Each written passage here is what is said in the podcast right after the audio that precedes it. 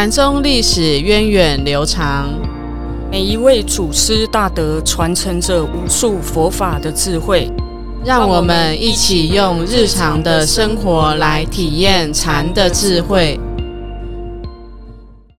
各位听众朋友，大家好，欢迎收听《禅不禅》，我是常正，我是颜舍。禅不禅单元从这期开始将调整节目方向。将由我们两位带大家穿越时空，回到过去，一起走进祖师的内心世界，学习他们的智慧吧。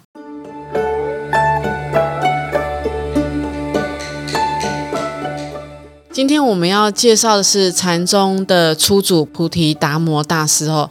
其实说到达摩呢，我我们脑海中其实就会马上浮现出一些画面，不知道法师你你想到的。达摩的这个形象和画面会是什么？就是眼睛圆圆的，眉毛粗粗的，是。呃胡子厚厚大大的，然后好像还会拿一根钓竿，不是钓竿，呃 我呃我不知道那是什么，但是他会拿一根东西这样子。那我相信达摩的样子大家都不是很陌陌生，就常常会看到，像我们有时候去逛那个木雕店，三亿的那个木雕店啊，或者是像一些画作上面都可以看到达摩。就是他的五官很深邃，然后看起来很凶的样子。对，我的印象是这样。对，其实我我印象中也是常常可以到在外面的，不管是尤其是像呃喝茶的地方啊，或是比较有禅修味道的一些地方的时候呢，就会常常看到这个菩提达摩的形象哈。但是看起来都是就像法师说的，眼睛圆圆的，然后瞪得大大的，看起来好像很凶的样子哦。嗯，那。他的这个五官轮廓跟我们也是很不一样的，嗯，他我在想，他五官会那么深邃，有可能是因为他是外国人的关系，因为他是印度的王子嘛，是。然后如果是印度王子，就有有可能会有雅利安人的血统，所以他的五官跟我们汉人是不大一样的。嗯，那法师，你除了对这个达摩看起来有点凶凶的啊，眼睛圆圆的，你还对他还有什么样的印象呢？对啊，什么印象哦？其实其实应该小时候，我记得，相信大家很多都看过那个不倒翁哦。其实那个不倒翁的形象，就是根据菩提达摩祖师的这个形象把它做出来的。因为在日本江户时代哈，他们就是把啊达摩面壁打坐的姿势呢，刻成不倒翁的这样子的一个样子。其实它是有意涵的，哦你知道不倒翁。就是可爱，就是可爱，是不是？其实不倒翁，我们会发现，哎，我们去推它的时候，它都就是不倒嘛，它不会倒下去，它很快就会又顺着那个力量又弹回来哦。其实它就是象征我，我跌倒七次，我要站起来八次，哦，就是我要用功修行，不会被打倒的意思。因此呢，就在日本就很多个考生啊，他们要考碰到考绩的时候，他们就会把这个达摩君带回家，就是希望自己能够考试比较比较顺利哈。那其实也后来也是慢慢变成，哎，现在一个好像很流行的一种吉祥物的一种，嗯，我就很喜欢，你就很喜欢，是不是？但是我们 对，就是我我很喜欢，可是我没有机会买到，因为它都是在日本。那我将来我知道，就是以后我要考试的时候，我就去拿一个达摩君放在桌上，这样子，对你就会金榜题名哦。老师，你最近深大是不是要招生了？我们一直都在招生。那好，那你有没有考虑，就是每个人都发一个达摩君给他们，祝他们都来考深大，增加我们的学弟多一些？我我觉得你这个提议很好，很好，对不对？达达摩君不只是考试顺利哈，我们刚才也讲到嘛，他是禅宗的初祖哦，然后我们又是一个禅宗的道场，所以他整个跟我们呃禅法的学习啊的禅宗的渊源，其实都是。非贴近的，对对对，有非常密切的一个关系。但是你知道，其实这个达摩他是真的有历史上有这样子的一个人物。嗯，你知道他来自哪里吗？他来自印度啊，对，印度。他是从那个天竺，就是在古代呢，印度叫做天竺。古代印度叫他是香治国的王子呢。哦，听起来香喷喷。就是从他既然是王子，那。为什么好端端的日子不过要来渡渡海来到中国呢？这这个真的很有意思哈，因为我们知道说佛陀他当初他也是一个太子，那菩提达摩呢，其实他在印度的时候他也是一个王子，可见佛法在印度的时候很多是贵族，对，是贵族是王王子这些哦才可以去学到的一种呃一个教法哈。那菩提达摩他也是有跟着老师在学习，他的老师波若多罗哈就告诉他在要要往生前哈，告诉他说，哎，你要到震旦这个地方去，震旦就是当时他们称为就是当时的中国，你要去中国，为什么？因为大圣的佛法会在中国发扬光大。那后来这个菩提达摩呢，他也是真的就听的他老师的话，就来到了中国。哦，那他在有提，嗯，对对对，他他来到中国，其实呃也有发生过一一段历史上大家都很很耳熟能详的故事，就是他跟梁武帝之间的对话。嗯，梁武帝跟梁梁武帝有怎么样的对话呢？呃，跟梁武帝的对话，我们要。要卖一下关子，对我们不要马上说，要让大家才能继续听下去。哦，那其其实当菩提达摩当当出来的时候呢，我记得有印象中有一幅画，就是菩提达摩一苇渡江，法师有印象吗？没有，没有，就是他好像他就是他的形象就是踩在个细细的对这个尾叶上呢，然后就渡了这个。可是他看起来很胖，他看起来很胖哦，不会沉下去。传传说中的故事，我想这个。画只是一种象征，其实应该有它更深的内涵在里面。他是渡江去哪里呢？他渡江哦，他当当时其实菩提达摩从印度来到震旦这个地方的时候，走的是海海路，走的是海线，他没有飞机嘛，所以他走的是海线。因此呢，这个海线这个这个上上岸的地方，大概就是现在广州这个地方哦。其实算一算，他这样航海过来，至少也要半个月。长的以上的时间，对对对，嗯嗯。那他来到中国之后，好像蛮有名气的哦。我知道他跟那时候的呃宝智公禅师，就是写《梁皇宝忏》的那个禅师，还有傅大士，傅大士也很有名，骑水牛，对，在桥上过，桥流水不流，那一个傅大士，很特别的傅大士哦，合称梁代三大士。哦，原来是我，这我倒是第一次听到，原来他和宝智禅师、傅大士是。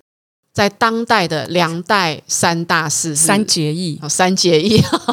好，那那其实呃，他来到中国的时候，他并不是这么顺利的就可以开始进行他的弘法弘法的事业，包括说他其实来到，他有跟梁武帝有一段对话，哈，那也都不是这么顺利。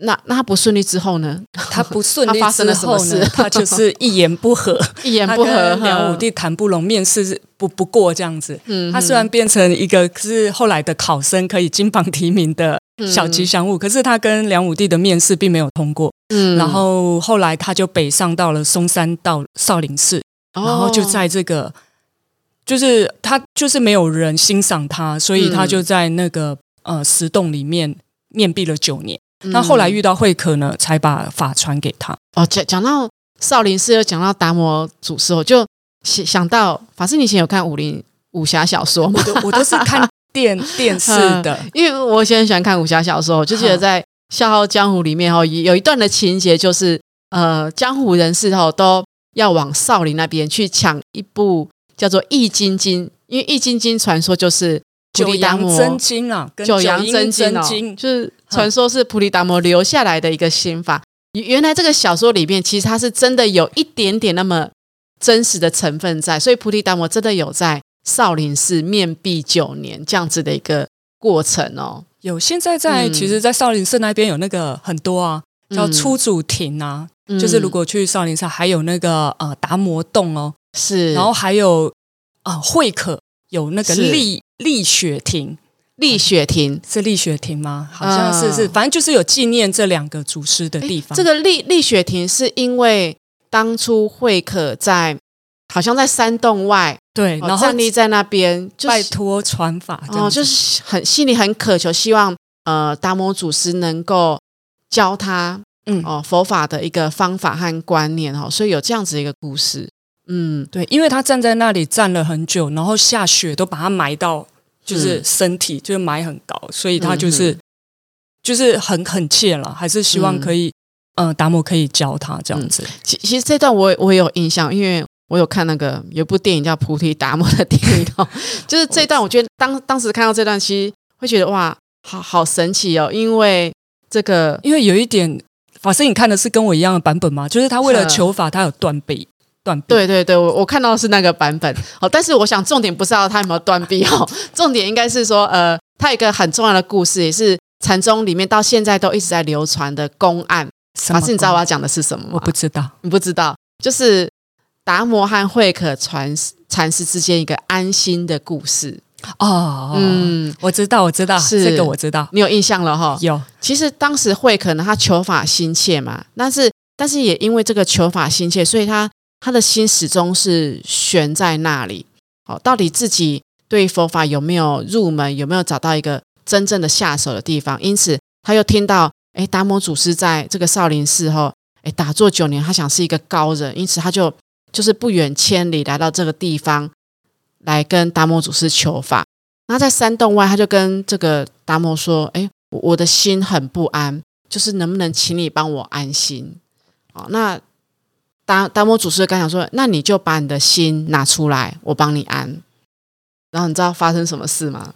我我我把心脏给挖出来，好，就慧慧可他就发现说：“哎，要把心拿出来，他就到处找心啊，找找找，发现他找不到。”他原本觉得很不安的这个心哈，因此他就告诉这个达摩说：“我我找不到我我这个心。”那达摩祖师就跟他讲说：“哎，我已经把你的心安下来了。”嗯嗯，原来如此，难怪我每次跟我同学说：“哦，我现在很烦啊，很烦啊。”他说：“你把烦恼拿出来，我帮你丢掉它。”嗯，那为什么？为什么呢？为什么只要找不到烦恼，找不到心，就是安好心了呢？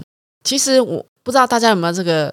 这个经验就是有有时候我们会哎自己很很烦，或是自己在烦恼的状况里面，会发现我们我们的心其实都是不我们的念头都是不断的在不断的在波动，不断在浮动的哈。可是可是我们往往会烦恼的原因是我们自己也不知道自己在烦恼什么，在浮动什么。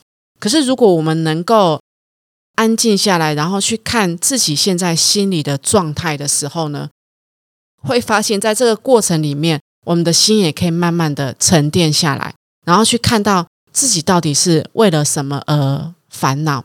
好，那所以我们一般人的心其实一直在波动，但是除非说真的熟睡了，失去知觉，才才会是那种好像没有念头的状况嘛。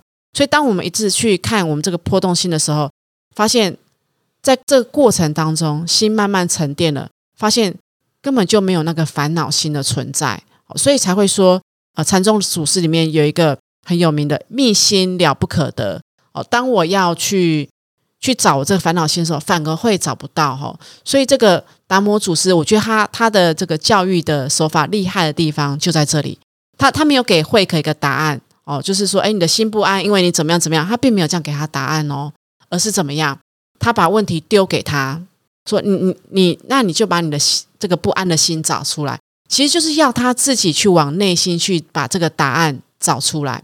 所以当这个慧可去找心的时候，他就发现他，因为他在找心的时候，他就是很专注在当下，他不管过去，不管未来，然后发现连当下这个念头呢，其实也都是怎么样虚妄。对，因为他是说他虚妄，是因为他一直在变化，他不会停留在一个固定的这个念头上。所以原来我们的念头啊，我们以为自己可以掌握的心，其实也是。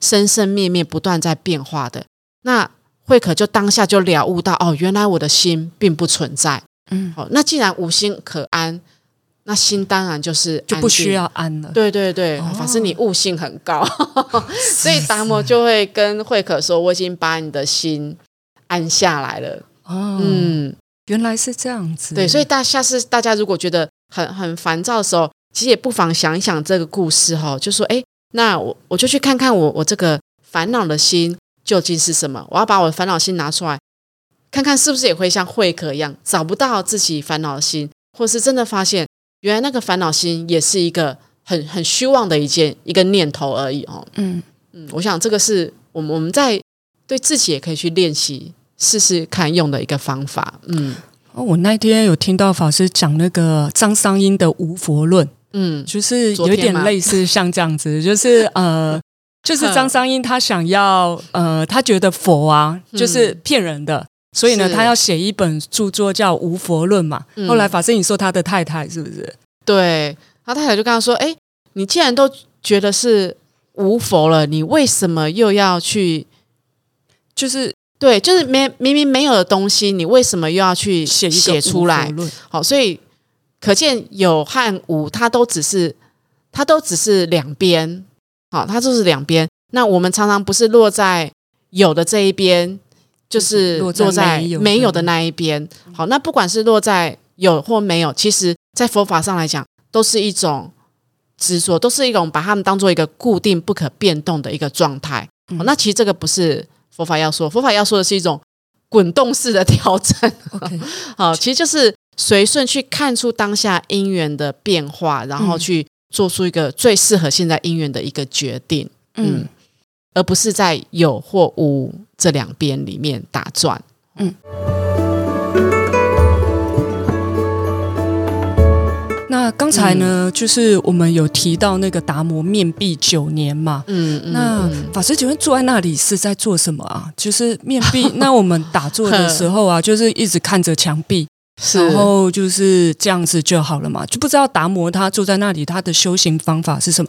为什么要说？要面壁呢？嗯，其实法师，你有讲到，真的有讲到重点哈。呃，达摩面壁九年，他是不是真的在那边坐了九年都不动？这个我们不知道。但是在留下来他的著作语录里面，的确他的达摩祖师的禅法特色，其实其中一个就是闭关。这个闭不是说不是闭闭门造句的闭，这个闭是指墙壁的壁，像墙壁一样。我们知道墙壁给我们的印象是什么？确实，墙壁就是墙壁啊。对，墙壁会不会动？不会，墙壁不会动，对不对？对。所以就好比我们的心是不动的。虽然这个墙壁不会动，可是我们也可以去想，你你光看是家里的墙壁好了，家里的墙壁好像也不是白白的一片嘛，可能上面挂了什么画，挂了画，那就很有艺术的感觉，对不对？它还有可能挂什么？呃，挂海报。挂海报，明星的海报，哦，那就是自己喜欢的一个风格。对，那也有可能他是喜欢，他是一个绿手指啊，他就会在，对他就会上面挂盆栽。那还有什么？冷气，冷气，电视，就是多功能哎。对，这么一讲，是一个墙壁它不动，可是它在空白的墙壁上面，它其实有千变万化的一个可能性，它有千变万化的功能可以发挥。其实这个。所以这个闭关墙壁的这个闭关呢，其实它它要阐明的就是呃中国禅宗的一个禅法特色，就是止观同时定慧等持。哦，所以这个定或是这个止呢，代表我的心不会不会随意的跟着环境啊，或是人我是非而扰动，但是呢，它同时又可以发挥出它的功能，对它的各种功能，它不是死死不动的。它是非常灵活的，放上去，呃，一幅画，它就是充满了艺术感。好，放上去一个我们正在追的这个明星，它就是什么？一个小孩子一个很个人的一个空间的想象。好，所以它可以，它有无限的可能存在。那这个就是中国禅宗一个很大的特色：心不动，但是又充满了灵活性，又充满了。呃，因缘上的所有的种种的善巧方便，这个就是菩提达摩的禅法特色，也可以说是中国禅宗的一个特色在里面。原来是这样子，我一直以为是指的是就是看着墙壁，原来他的意思是那个墙壁指的是我们的心啊。嗯嗯，是，其实主要是指说我们不不容易随着外境而而跟着跟着动。那其实我们一般大概都很容易哦，天气热我们就会。天气温度高，我们就会热、烦躁。可是，如如果真的像心不动哦，天气热，但是呢，我我的心怎么样，可以让自己还是尽量的清静下来，而不会跟着外在的环境跟着躁动。嗯，这个就是，所以中国的禅宗的这个禅法特，它不只是这样子，它就是在生活中可以去运用的一个方法。谈到生活中哦，就是说。呃，我知道达摩他有一个叫做二路四行嘛，对，那还是理路跟行路。是，然后这个行呢，它有四个，我我知道第一个是报冤行，对，他的意思好像是说，当我们遇到一些很不如意的事情的时候，对，然后我们就是要把它当成就是可能是我过去哦所累积下来的。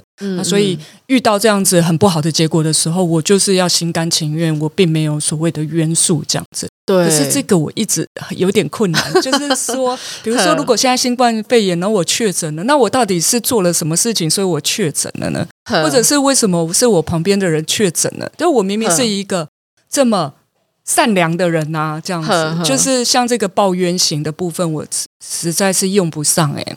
不知道法师有没有什么建议给我？其其实抱冤型哦，呃，继承法师有说过哦，在禅修的过程里面呢，我们。我我们在禅修过程打坐的时候，我们会怎么样？腿痛、腿痛啊，头痛、头痛啊，背痛，就该多想睡觉。对，该痛的都痛，然后该想睡的都睡哦，就会种种的这个状况会浮现出来，对不对？对。那我记得继承法师他就曾经说过哦，其实所有这些现象的浮现出来，并不是因为我打坐而有的，而是我生活中累积的。对，所以一切都是什么？自作自受，不是别人给我的。哦，那我就比较就可能我我可能平常生活我的作息就是呃，别人是早睡早起哈，我可能是晚睡四点才睡，对，晚睡晚起。那当然一到这个比较残气的状态里面，我当然就没办法的问题都会对我我第一个会产生的就是我睡眠上会有一些状况出现，可能上座想睡觉，下座之后精神又很好。那这个是其实这些都是生活中没有调和，然后在这个当下就会呈现出来的个状况。哦，包括身体上啊，打坐之后这里痛那里痛，其实可能是我们平常对就没有善待我们的身体，哦，所以可能包括我们的饮食啊，或是我们运动的习惯，让我们的身体整个是其实是比较比较一种闷涩的一种状态，哦，那所以在打坐整个沉淀下来的时候，这些状况就会浮现出来，所以因此这些浮现呢，不是说别人给我的，都是什么我们自己。对，当我发现都是我自己照做的时候，我我就会怎么样？接受，我就会我就心甘情愿的嘛，就是不是别人给的，都是自己的。那其实，在我们生活中也也都是这样哦。今天我在生活中，我我可能跟跟老板不是很对盘哈，跟同事可能会有一些摩擦。其实，其实说真的啊，我我们回过头想一想，很多也可能也是我们自己的可能态度上啊，或是。我们有些地方，有些地方的确不是做的很很完善哈，所以才会彼此之间有留下这么多大大小小不同的这疙瘩在。哦，那这是人际关系方面是这样。那其实很多的人事物，其实大概都是其实都是这样子的。哦，所以我当下的不顺利、不圆满呢，其实反而是一个我们可以去把它当做一个很好的契机哦，让我们去想一想。哎，为什么会有今天这样子的一个现象出来？是不是我在这个过程里面，我有哪些是可以调整的？哦，那如果我我们可以从这个看似不顺利的因缘去看到自己可以调整的地方，其实我们我们这个不顺利的因缘，就是一个我们很大的一个学习的契机。那这样子以后再遇到不顺利的事情的时候，我就可以用拿出我的抱冤型。其实真的，一切都是自作自想想，一切因缘都对，都是自作自自导自演，自导自演。对对对，如果真的，哎，我这或者是我真的就是哦，原来是我过去做的，那我现在就甘愿受。然后呢，有有一句话什么“花喜走，甘愿修”哈，就大概就是这个意思。我就欢喜的去面对我的一所有的一切因缘。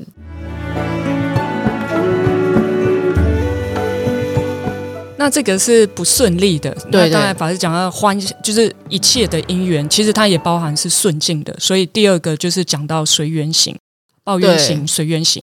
随缘行就是比较顺利的，就是有时候打坐打一打就会哇，很清安啊，很放松啊，很舒服。然后这时候我就会觉得自己很满意，嗯觉得我真是练出一番功夫了。是，那这时候要如何用随缘行来看待我们一切的顺境呢？嗯，既然是随缘哈，就是代表说它是随顺的因缘变化，所以如果我当下因缘消散就没有，对，因缘消散就没有，那我就只是我我能做的就是我我去尽力的去练习。那至于它呈现的，即使是好的或是不好的，就像现在法师成说的是好的这个部分。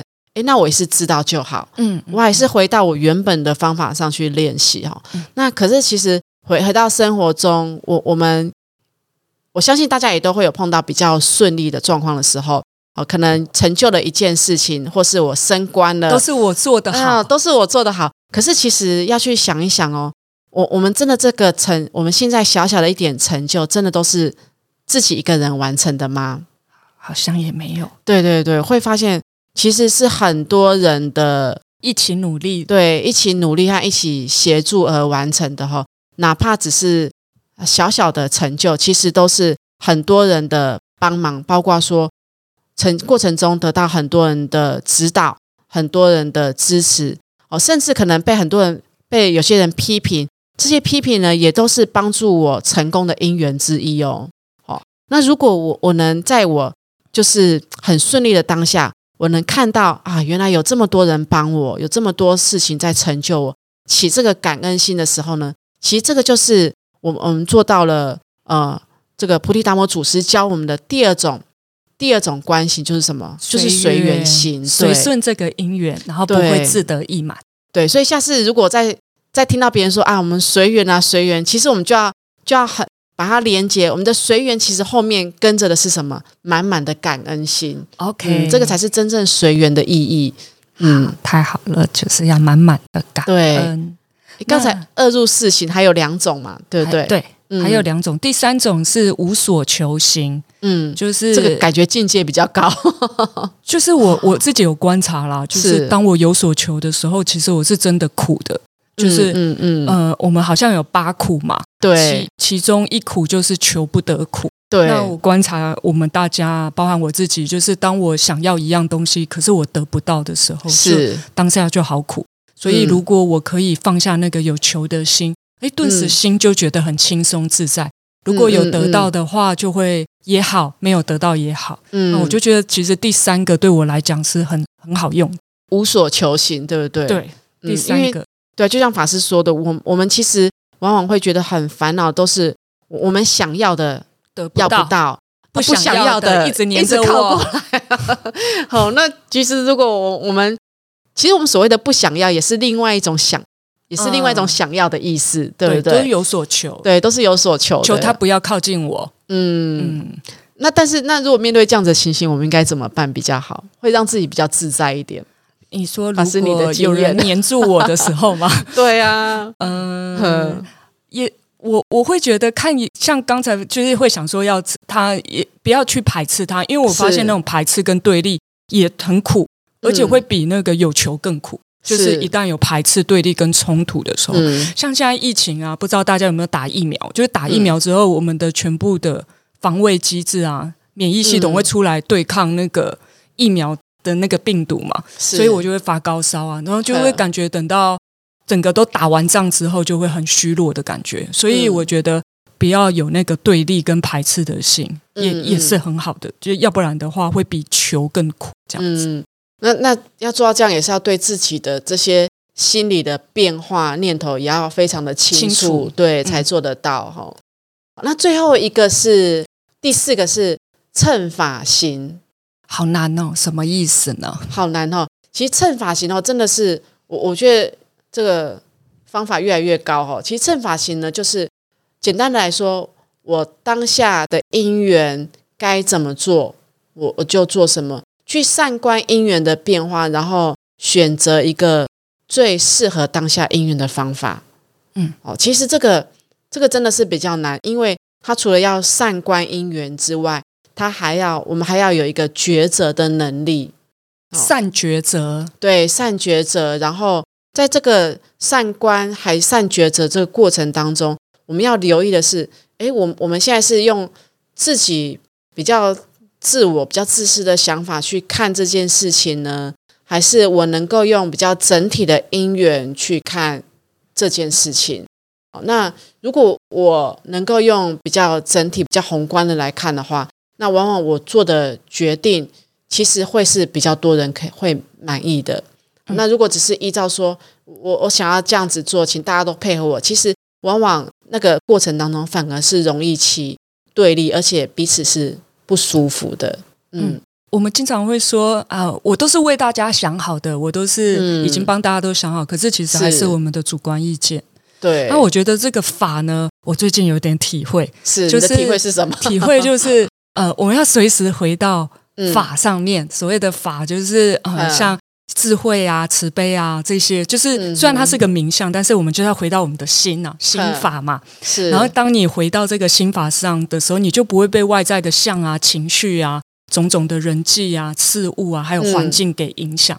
所以我觉得这个乘法行呢，就是回到法上面。它有一句话叫做“法上应舍，何况非法”。就是我们如果能够随时回到自己的心，回到心法上面的话，那其实上面不管是呃抱怨啊，遇到不好的事情，或者是顺顺境啊，或者是你有想要求什么，其实所有的事情就会不见了，因为那就是像刚才那个慧可讲的无心嘛，就回到那个法上，就你你那些烦恼啊，或者是你很在意的境界，就瞬间就不会对你构成任何的影响。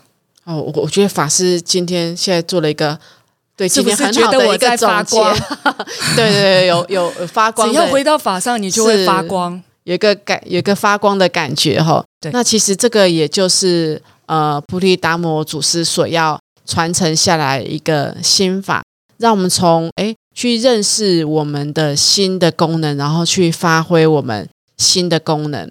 好，当我们对自己的认识越多的时候呢，其实烦恼呢，它就会哦，慢慢的对我们的影响力就会比较弱。但我们一下子不可能呃达到说都没有烦恼的一个状态，或是我们仍然常常会觉得自己心是不安的。但是其实这些都没有关系，而是我们可以清楚觉照，清楚的知道自己心不安，当下知道自己的心不安。自己心是忧虑的，当下知道自己的心是忧虑的，甚至我们有时候也会，哎，心是很开朗的，我们也当下知道自己心的这个种种的变化。当我们越来越能够清楚看到自己状况的时候呢，其实我们对于外在的这些影响呢，我们的免疫力自然就会提高，就会像这个打了心灵疫苗，对，打了心灵疫苗一样，然后就如同闭关后可以如如不动。好，那我们今天的分享呢，希望对大家在生活中也能够有所启发。不管自己当下现在是在逆境中还是顺境中，哦，我们知道这个一切呢，其实都是因缘合合而成，一定也都是有自己的力量加在里面的。哦，就像前面说的，都是自作自受。好的是自作自受，不好的除了自作自受。也有自作自受的因缘在里面，那我们更要去看到对我们好的因缘，帮助我们成长的因缘哈。那这样子，我们生活中也会比较愉快一点。